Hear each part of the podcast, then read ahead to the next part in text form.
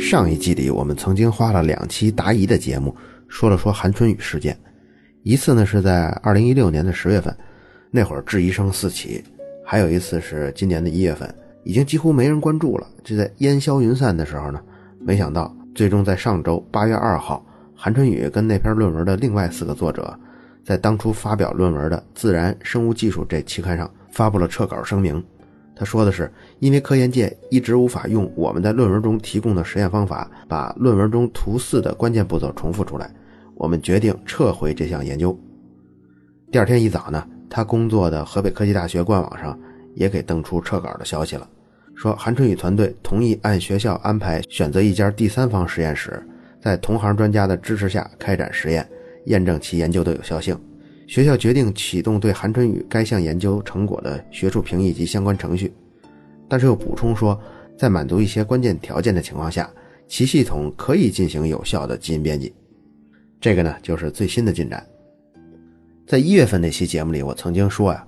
撤稿不撤稿的调查，《自然》杂志是没有能力完成的，它只能由河北科技大学或者是跟这项研究有关的国家自然基金主动去调查，才能推动《自然》杂志撤稿。那现在看来呢，韩春雨先发声明，学校第二天早上紧接着发声明，那看来是早就协调好了。这次学校在各方的压力下呀，不得不展开调查了。但可是这个声明距离最早出现集中的高品质的质疑呢，已经过去十二个月了。我们之前节目还比较了当年日本小宝方晴子这个学术造假事件啊，当时有理有据的质疑呢，是在论文登出之后二十天出现的。然后学校启动调查呢，几乎就是在质疑声出现之后的第二天、第三天。质疑出现之后的第十五天，学校第一次协助小宝方晴子公布了更多的实验细节跟数据，不过还是没有说服大家。所以在质疑出现之后的第四十天，学校调查结果公布了，结果就是小宝方晴子篡改数据、捏造数据，有学术不端行为。你看，这就是日本处理这类事件的速度。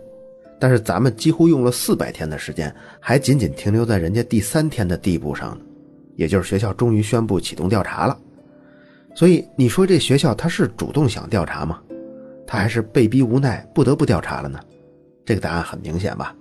他如果想主动弄清事实的话，第二天他就会宣布调查，他不用等四百天呀。韩春雨团队呢对这个事儿的最后一次回应发生在今年一月份，这就很有意思了，这么久都拖过去了。按说大概率啊，本就应该是不了了之了，怎么竟然还来了一个剧情的反转呢？这个答案就来自于今年五月二十号，央视新闻频道竟然播出了新闻调查杠副教授韩春雨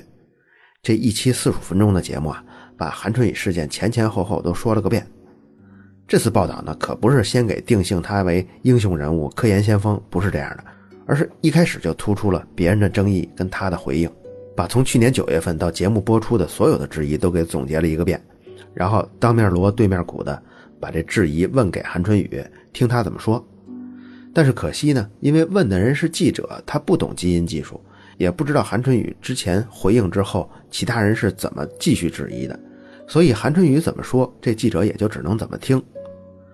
所以这次韩春雨他的回复内容跟他最早在去年十月份在百度贴吧上回的是差不多的内容。大致意思啊，就是说，其他人的实验都有过污染，我的没有被污染。至于你们怎么污染的，我就不清楚了。反正我这是可以做出来的。但是央视的级别呀，又是四十五分钟的报道，所以影响力是足够大的。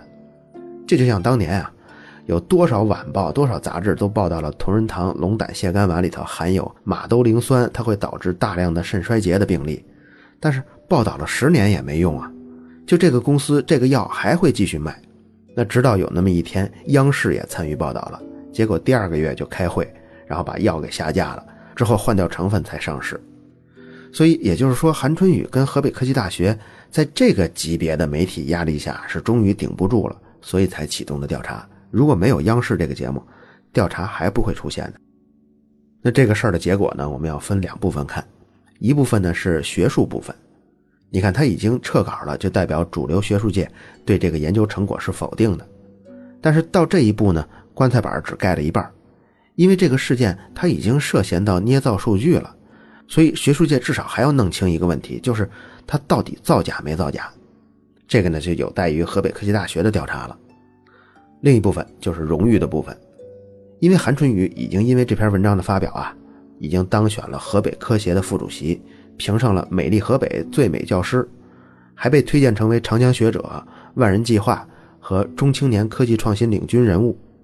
而更大的利益在于，河北科大还获得了发改委二点二四亿元的财政拨款，用于建设基因编辑技术研究中心，而且还跟丹麦的一家生物技术企业签署了一个合作协议。这个事儿呢，如果要像当年小宝方晴子那样，很快启动调查，很快出结果，那再怎么造假也只限于学术领域，那都好处理。但是因为拖了这么久，结果没有出来，到现在巨额的经费也批下来了。堆积如山的荣誉也都来了，这就不太好办了。你看这二点二四亿，这个算多算少呢？咱们国家啊，给高校的科研经费的支出总体是这样的：就是九八五的大学，它是拿大头的。比如说，二零一三年，清华拿的是所有九八五学校里拿的最多的，这研究经费是二十七点八亿。那非九八五，也不是二二幺这些大学呢，就几乎没什么研究经费了。比如还是二零一三年。排名最高的非985学校，拿到研究经费最多的就是西南石油大学，拿到多少呢？就是1.2亿。你看这河北科技大学，它既不是211，那也更不是985了，但就因为这篇文章，所以就获批了2.24亿呀。你看这差不多是非985学校可以获得的全年研究经费最高值的两倍，